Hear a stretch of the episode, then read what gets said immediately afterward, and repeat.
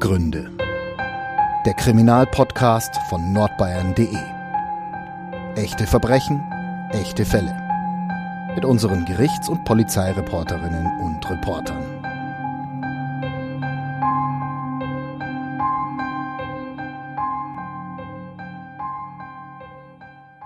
Herzlich willkommen zu Abgründe, dem True Crime Podcast von nordbayern.de. Heute habe ich sogar zwei Gäste bei mir, beziehungsweise der Alex ist bei mir, der Alex Brock, den kennen die meisten Hörerinnen und Hörer von euch schon. Hallo Alex. Hi, grüß dich, Franzi. Und äh, der Kollege Roland Englisch ist noch bei uns. Den kennen unsere Hörerinnen noch nicht. Ähm, der stellt sich aber gleich nochmal gerne vor.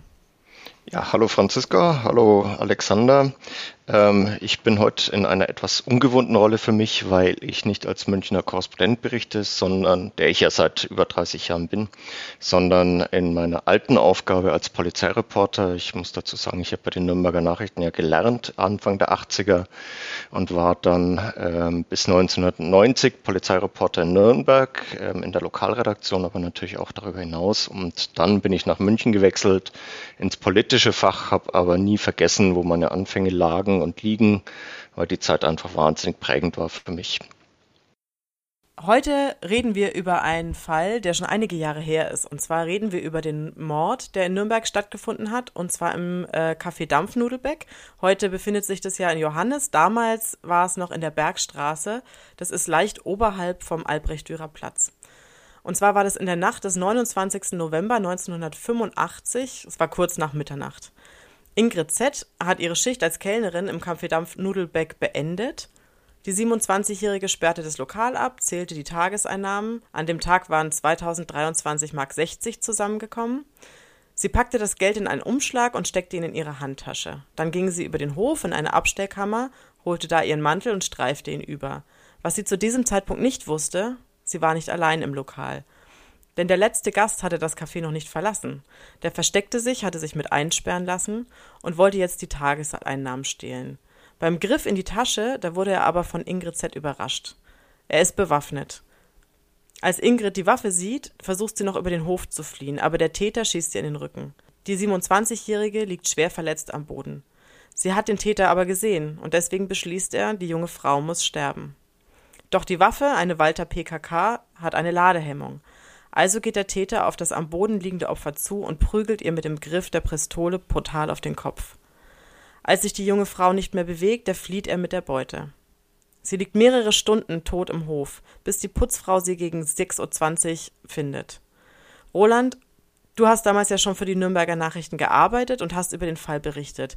Was hast du denn am Tatort vorgefunden? Äh, man muss dazu sagen, ich ähm, weiß ja nicht, wie das heute ist bei den Polizeireportern. Wir konnten damals immer sehr nahe ran, also bis in die Tatorte rein. Ich kann mich auch gut erinnern, wie ich in das Lokal gekommen bin, ähm, da zum Hintereingang. Es war ein Anblick, ähm, den man sicher nicht vergisst, weil wenn mit solcher Wucht ähm, äh, auf jemanden eingeprügelt wird, spritzt das Blut in alle Richtungen.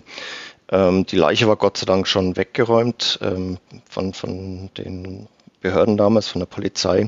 Was den Fall für mich damals besonders gemacht hat und weswegen ich mich auch gut an ihn erinnern kann, ist, dass ähm, ich Ingrid Z. kannte. Ich habe die mal kennengelernt. Und das ist ja eigentlich immer der Albtraum jedes Polizeireporters, aber auch natürlich jedes Polizisten, dass er an, irgendwo an einen Tatort, an einen Unfall kommt, wo er plötzlich auf Leute trifft, äh, Opfer, die ihm bekannt sind. Ähm, das war damals so, ich war da in aller Frühe und ähm, insofern war das für mich schon ziemlich erschütternd. Es ist tatsächlich so, dass äh, heutzutage man an die Tatorte nicht mehr so nah rankommt. Ähm, es äh, werden Absperrbänder aufgezogen, es werden äh, Polizisten ähm, positioniert, die dafür sorgen, dass also weder ähm, Anwohner, herumstehende Leute, auch die Presse auch noch rankommt an den Tatort. Es geht darum, dass die ähm, nicht weitere Spuren mit an den Tatort reintragen. Und es wurde früher wohl etwas ähm, ja etwas entspannter gesehen und ähm, ja, das, heute ist es einfach anders, das stimmt. lag natürlich auch daran, dass äh, wir damals war die Zahl der Polizeireporter doch sehr übersichtlich. Ähm, ich glaube, wir waren zu dritt in ganz Nürnberg und ähm, heute ist es völlig anders. Also ich, äh, ihr, ihr, habt ja die Rundfunkkollegen, die Fernsehkollegen. Insofern ist das nachvollziehbar, dass die Polizei da mittlerweile anders umgeht. Aber es ist natürlich auch so, dass die ganze Forensik sich verändert hat, was du ja auch gerade gesagt hast. Ähm, die Spurensicherung ganz anders arbeitet. Insofern ist es auch vernünftig, dass das anders gehandhabt wird. Und wie war das damals, als du an den Tatort kamst? Wahrscheinlich war die Lage auch noch recht unübersichtlich. Man wusste nur, die Kellnerin ist äh, getötet worden. Man hat entdeckt, dass die Tageseinnahmen weg waren. Hatte man damals schon einen Verdacht oder eine Spur oder wusste man schon irgendwas über die Sache? Äh, es war eigentlich eher verwirrend, weil es sehr viele Zeugenaussagen gab, die in eine völlig andere Richtung gewiesen haben. Da wurde immer wieder mal von einem blonden Mann berichtet, der wohl auch im Lokal gewesen sei, also im Café, den dann Leute nachts auf der Straße gesehen haben. Der ist, wenn ich das richtig im Kopf habe, nie ermittelt worden. Das ist bis heute nicht klar, wer das war. Ähm, alles, was du erzählt hast über den Fall selbst, ist ja später erst rekonstruiert worden. Das sind ähm, viele, ja, Mutmaßungen ist vielleicht das falsche Wort, aber der äh, Täter hat ja nie gestanden, er hat das immer bestritten bis zum Schluss. Also hat man das rekonstruiert und versucht, das aus den Spuren äh, rückzufolgern, was da passiert ist. Ähm, deswegen weiß man eigentlich auch gar nicht sicher, ob ähm, der dann Verurteilte tatsächlich auch als letzter Gast im Lokal war, ob er sich nicht vorher schon irgendwo in dem Gebäude versteckt hat und ähnliches mehr. Also es ist, ähm, war eine wirklich große Unsicherheit. Ähm, auch bei den ganzen äh, umliegenden Lokalen natürlich, auch bei den Bedienungen dort. Ich kann mich erinnern, dass dann äh, mehrere Wirte für ihre Mitarbeiter Personenschutz organisiert haben, weil man einfach nicht wusste, wer das war, woher der kam, wohin er verschwunden ist. Das war eine sehr angespannte Zeit. Du hast es ja gerade schon angesprochen, Roland. Der Dampfnudelbeck, der war ja auch eins von vielen Cafés und Kneipen in der Nürnberger Altstadt. Ich habe ja früher selber mal in der Gastronomie gearbeitet und wenn ich mir jetzt vorstelle, in einer umliegenden Kneipe, da wäre eine Kellnerin getötet worden. Ich hätte ja nicht mehr angstfrei meine Arbeit machen können, zum Beispiel abends alleine absperren. Wie war denn das damals? Wie war denn die Stimmung in der Kneipenszene? Die Angst war natürlich groß ähm, rund um das Dampfnudelbeck und eigentlich äh, in der gesamten Kneipenszene. Es ist auch logisch, wenn man nicht weiß, was die Hintergründe einer solchen Tat sind, äh, wo der Täter steckt. Äh, die Sorge, dass der wieder zuschlägt, die war natürlich groß und nicht völlig unbegründet. Ähm, es ist ich glaube, diese ganze Szenerie muss man sich so vorstellen, wenn, wenn ich mich heute daran erinnere, an den Mord an dem Tankstellen, ähm, äh, Tankstellenpächter, äh, das ist ja eine ähnliche Situation.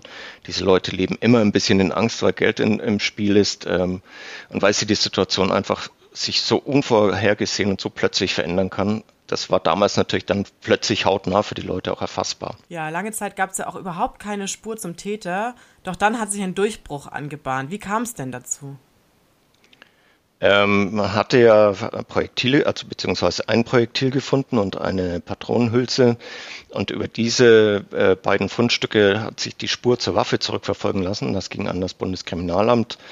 Ich kann aus heutiger Sicht gar nicht mehr sagen, warum es so lange gedauert hat. Es war über ein Jahr, bis ähm, das äh, BKA dann gemeldet hat, dass es einen Treffer hat in seiner Datenbank. Da werden ja die Profile der Patronen, die an anderen Tatorten gefunden werden, sichergestellt. Ähm, das sind immer einmalige Spuren, die sich auf so einer Patron, auf so einem Projektil finden, vom Lauf ähm, eingeritzt in das Projektil und äh, ebenso der Abdruck äh, des Hammers bei der, bei der Schusswaffe der auf der Patronenhülse. Das ließ sich zurückverfolgen zu zwei Raubüberfällen beziehungsweise zu zwei ähm, Diebstählen in Berlin. Da hatten Täter, bis dahin unbekannte Täter, ähm, Schaufenster bei Juwelieren durchschossen und sich dann da den Schmuck rausgeangelt. Und damit hatte man plötzlich eine Spur und äh, ist dann auch anschließend weitergekommen. Äh, pikanterweise äh, war das eine Walter PPK, äh, die aus den alten Beständen der Berliner Polizei stammte. Also wie die da hingekommen ist, das wurde auch nie richtig aufgeklärt. Aber fand ich als äh, Nebenaspekt ganz interessant. Da gab es doch aber so eine Theorie, oder? Wie es da hingekommen ist. Also es war ja wohl so, dass die Waffe zunächst ähm, unscharf gemacht worden ist. Das macht man häufiger, um sie dann weiter zu verkaufen an Sammler beispielsweise. Die ist dann nicht mehr ähm, schießfähig. Äh, es ist eine Diskussion, die bis heute übrigens läuft, auch bei diesen ganzen Schmuckwaffen, den sogenannten, die sich relativ einfach äh, wieder scharf stellen lassen. Und ähm, in dem Fall war es wohl so, dass irgendjemand diese PPK dann anschließend wieder zurückgebaut hat in ihren ursprünglichen Zustand und ähm, die dann weiterverkauft hat. Da gerät auch ein Harald L. ins Visier. Könnt ihr mir was über den erzählen?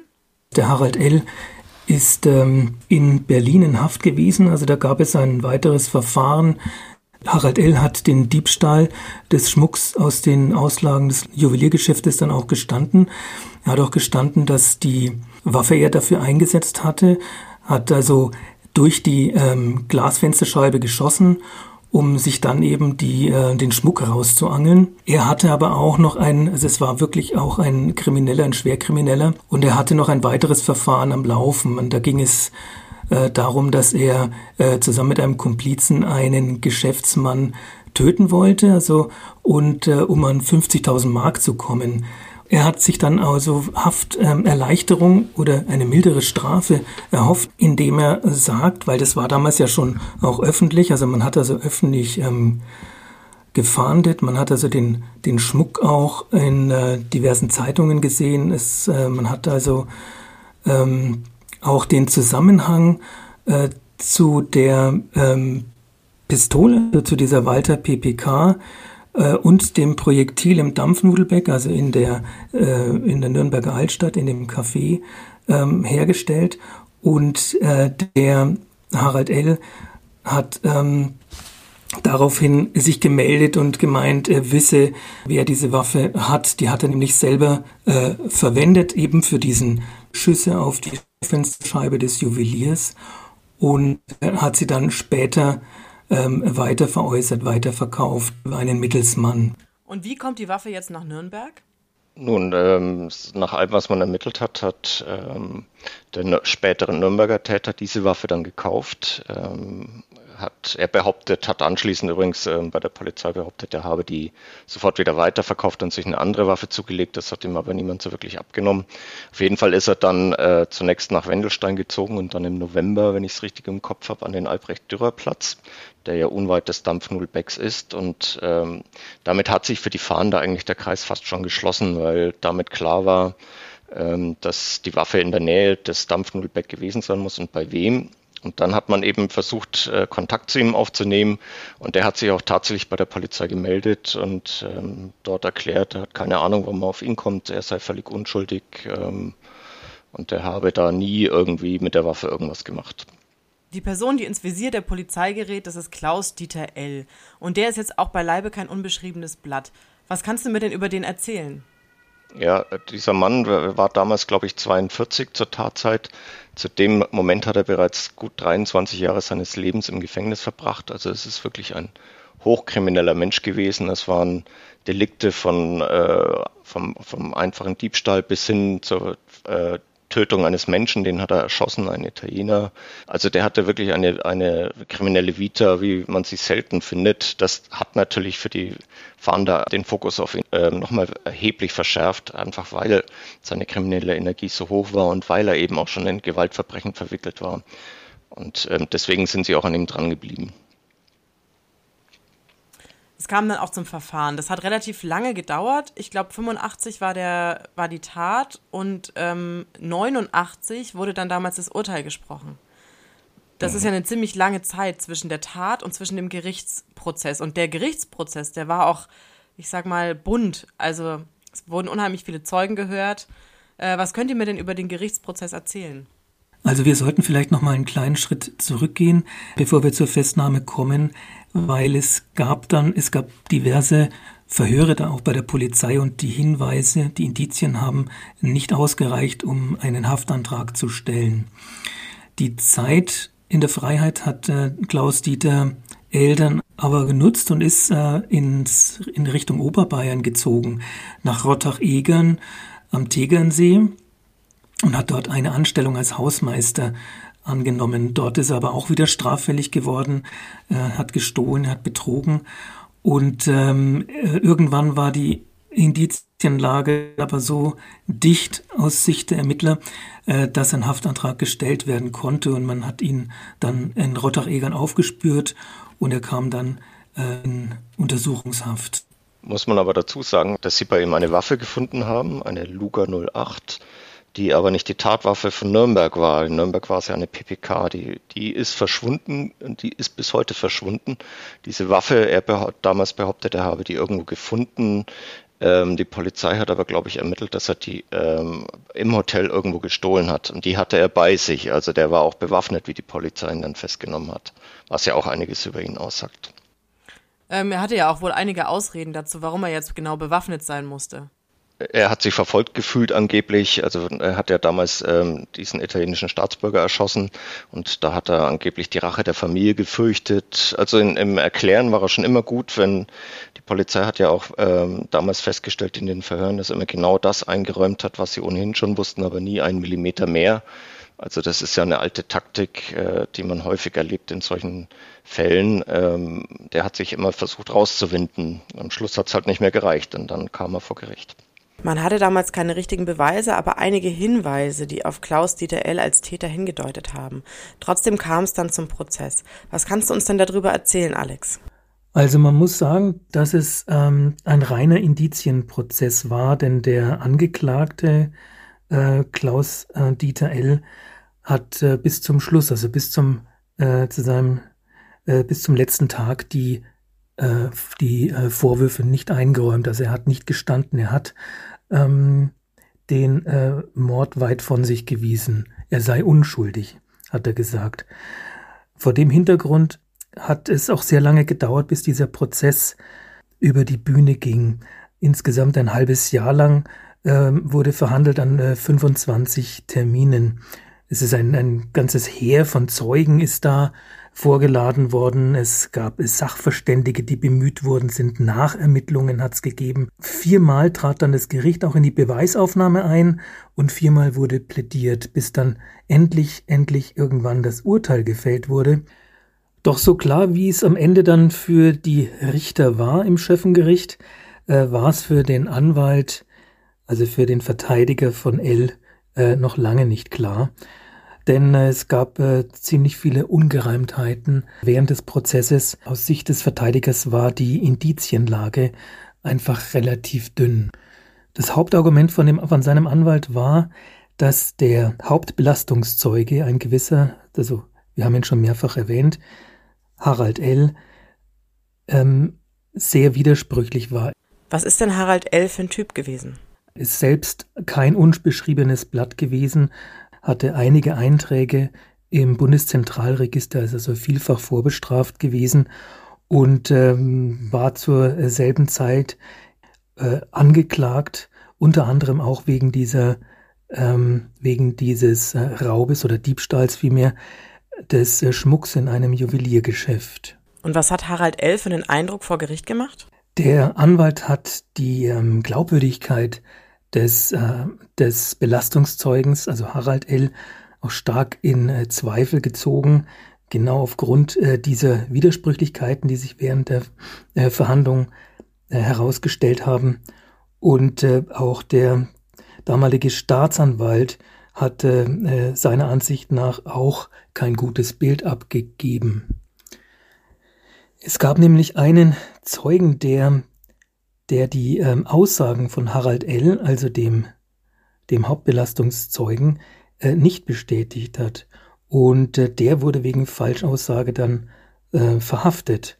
Das hat also eben der Staatsanwalt in die Wege geleitet. Ähm, später hat dann die Freundin von Harald L. Ähm, darum gebeten, mit dem Festgenommenen in Untersuchungshaft mal sprechen zu dürfen.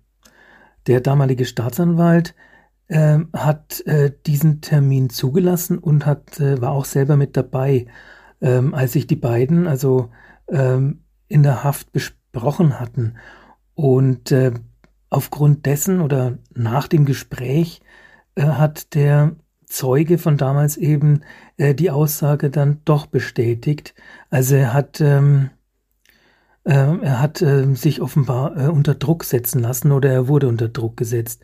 Man weiß es nicht genau. Jedenfalls war es ein sehr ähm, ja ein sehr krudes, ähm, ein krudes Verhalten.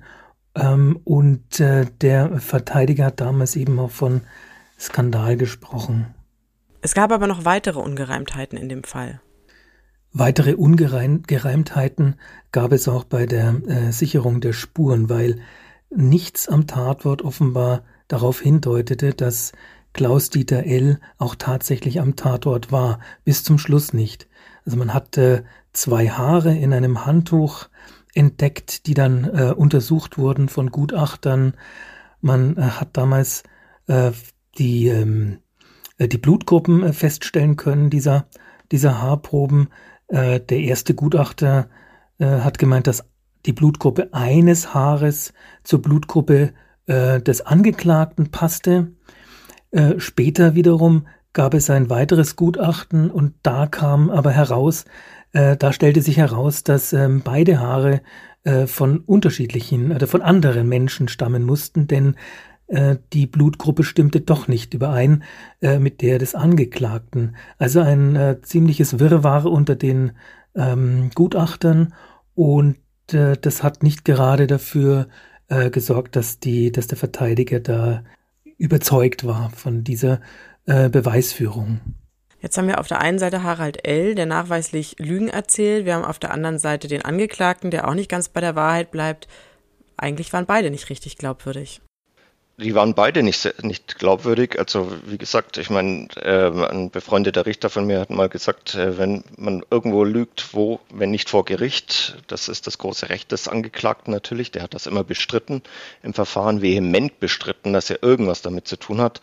Harald L. Äh, ist selbst eine zwielichtige Figur, der hat also sich im Prozess oft in solche Widersprüche verstrickt, dass ähm, alle Beobachter gesagt haben, naja, also als Zeuge fällt der eigentlich komplett aus. Der Richter Adolf Köll Kölbel war allerdings, den habe ich auch in mehreren Verfahren erlebt, das, was man einen scharfen Hund nennt, der ähm, hat sein Verfahren durchgezogen und äh, war am Schluss felsenfest davon überzeugt. Und ähm, seine Beisitzer ebenso, dass ähm, Klaus-Dieter L. der Mörder vom Dampfnudelbeck war und hat ihn verknackt, ähm, e egal welche anderen Aussagen da waren, welche Widersprüchlichkeiten sich ergeben haben. Er hat den schönen Satz geprägt, der Mensch lügt nie immer. Also für ihn war in allem, was ähm, sein Hauptbelastungszeuge gesagt hat, immer auch ein Kern der Wahrheit und den hat er halt rausgefiltert und damit auch sein Urteil begründet. Zumal er ähm, El ja auch als Hochkriminellen eingestuft hat und ähm, sagt in das Psychogramm, von dem passt auch diese Tat hinein, äh, weil er ein gewalttätiger und krimineller Mensch war. Und er wurde ja dann zum Schluss auch verurteilt, obwohl es ein Indizienprozess war. Was hat er denn für eine Strafe bekommen? Er hat lebenslang bekommen, also er musste dann ähm, äh, hinter Gitter. Äh, das war für die Richter zweifelsfrei, dass er der Täter war und das ist ein Mord. Der erfüllt wirklich sämtliche Kriterien von der Heimtücke, also der Angriff von hinten, der, äh, bis zur Verdeckung einer anderen Straftat. Es war einfach alles erfüllt, was an Mordkriterien vorhanden war. Insofern war das Urteil, wenn man überzeugt davon ist, dass er der Täter ist, zwingend. Damit endet ja aber die Geschichte von Klaus-Dieter L. noch nicht. Ja, er ist später, 92 saß er in äh, Berlin in Haft. Ähm, da ist ihm aus nicht ganz geklärten, bis heute nicht ganz geklärten Umständen die Flucht gelungen. Es hat ihm wohl seine Frau geholfen. Er hat zwischenzeitlich geheiratet gehabt. Im Gefängnis, ähm, gell? Im Gef noch in Nürnberg im Gefängnis. Vor seiner Verlegung nach Berlin hat er eine ehemalige Lehrerin, glaube ich, geheiratet. Wie sie da in sein Leben gekommen ist, kann ich, kann ich gar nicht sagen. Es kommt ja immer wieder mal vor, dass ähm, sich da solche Verbindungen aufbauen. Auf jeden Fall hat er in Berlin sich über sie ähm, Geld besorgt, er hat sich dann einen ähm, Generalschlüssel für das Gefängnis von ein, irgendjemanden aus dem Gefängnis geholt, hat ähm, davon einen Nachschlüssel machen lassen und ist dann aus dem Knast mit einer selbstgebauten Leiter ausgebrochen. Also, dass sowas überhaupt geht, ist schon kurios genug. Ähm, er ist wohl auch entdeckt worden auf der Flucht, aber der Wachmann, der ihn da entdeckt hat, konnte nicht schießen, weil sein Gewehr eine Ladehemmung hatte. Also das war, war eine Aneinanderkettung von wirklich wilden Umständen. Und dann war er weg. Über ein halbes Jahr lang. Wo war er denn da? Also es, es, scheint so zu sein, dass die Polizei ihm immer wieder mal auf die Schliche gekommen ist. Der ist quer durch ganz Europa gereist. Er war unter anderem in Brüssel, ich glaube in Madrid. Ähm, am Schluss haben sie ihn in einem äh, Ferienhaus in, äh, in der Nähe von Magdeburg aufgespürt und auch ähm, verhaftet. ähm, unter relativ dramatischen Umständen. Das waren damals Spezialeinsatzkommandos, die ihn da festgenommen haben. Äh, er war wohl auch bewaffnet, hatte eine Pistole, eine abgesägte Schrotflinte, aber der Zugriff ging so schnell, dass er sich gar nicht mehr wehren konnte. Insofern war er dann wieder im Gefängnis und hat äh, auf seine lebenslange Strafe äh, nochmal zwei Jahre Haft obendrauf bekommen.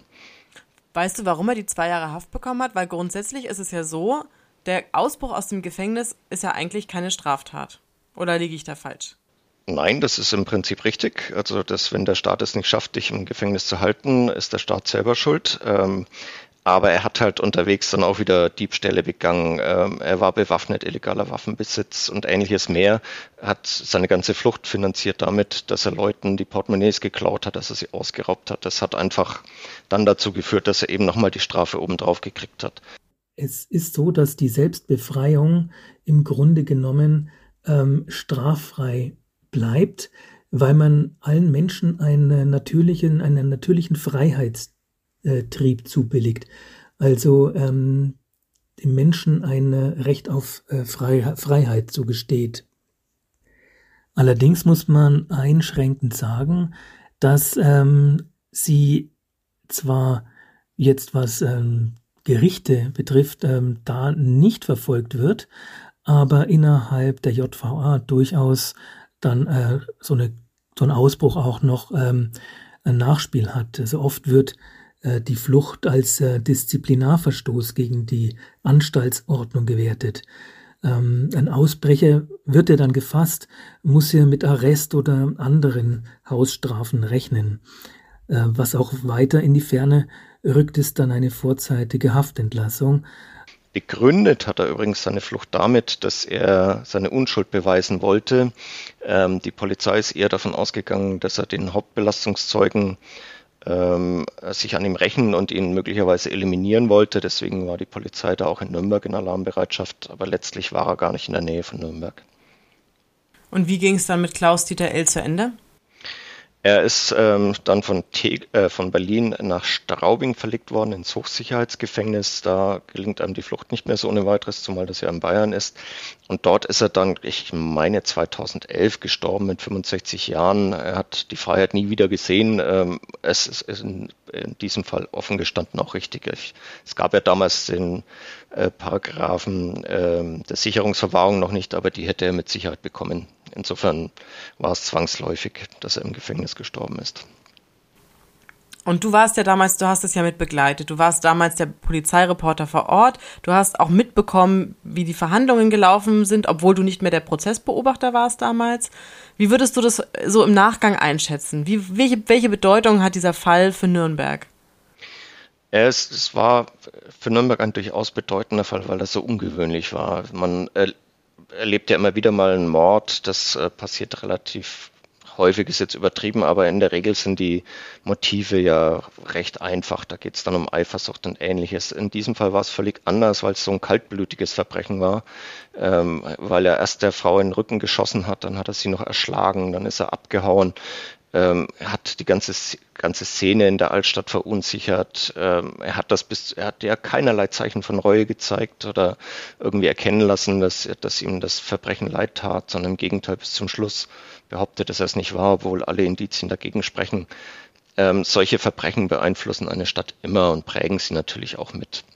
Ich höre bei dir schon eine leichte Tendenz, aber ich fasse es jetzt trotzdem nochmal zusammen. Wir haben diesen Mordfall. Zeugen berichten von einem, von einem Mann, der war blond mit äh, grüner Jacke, den mehrere Leute gesehen haben wollen an dem Abend noch im Dampfnudelberg, ein Unbekannter. Wir haben auch noch einen Ex-Freund, der damals noch ihr Freund war, ähm, der in der Nacht wohl bei ihr übernachtet hatte und sich anscheinend gar nicht gewundert hat, dass sie nicht nach Hause gekommen ist, der sie eigentlich abholen wollte an dem Abend. Wir haben einen Zeugen, Harald L., der auch super unglaubwürdig ist, von vorne bis hinten eigentlich lügt oder viele Lügen erzählt und der wohl auch ähm, in einem anderen Verfahren schon mal ausgesagt hatte, wegen der Belohnung, die man dafür, für, den, für die Aufklärung des Falls, die da ausgelobt worden ist. Du bist trotzdem davon überzeugt, dass Klaus-Dieter L. der Täter ist. Höre ich das ich richtig raus? Ja, davon bin ich überzeugt. Ähm, A, weil seine Vita dafür spricht, B, weil er die Tatwaffe besessen hat und nie glaubwürdig äh, darlegen hat können, wo die eigentlich ähm, dann verschwunden sein soll. Er hat ja, hätte ja zum Beispiel sagen können, ich habe die an den und den verkauft oder dort und dort versteckt. Das hat er alles nicht getan. Ähm, er hat das nie ausgeräumt, äh, so richtig glaubhaft ausgeräumt, dass die Waffe noch in seinem Besitz sein könnte.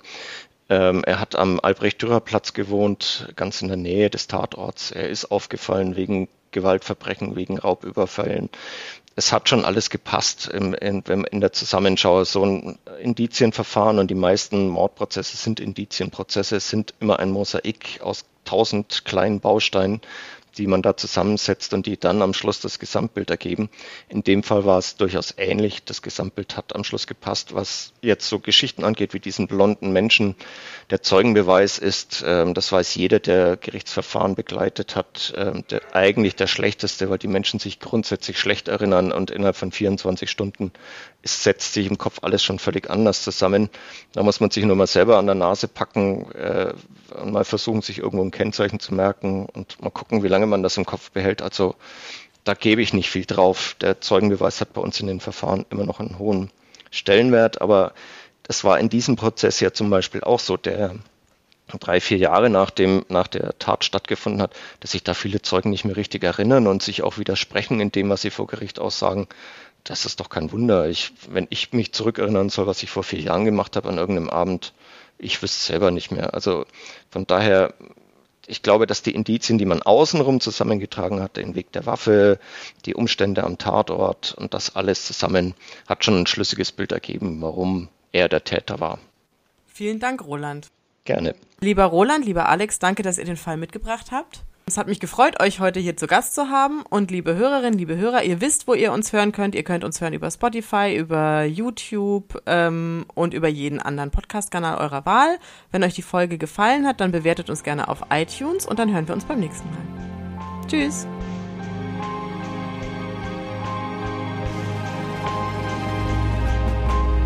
Mehr bei uns im Netz auf nordbayern.de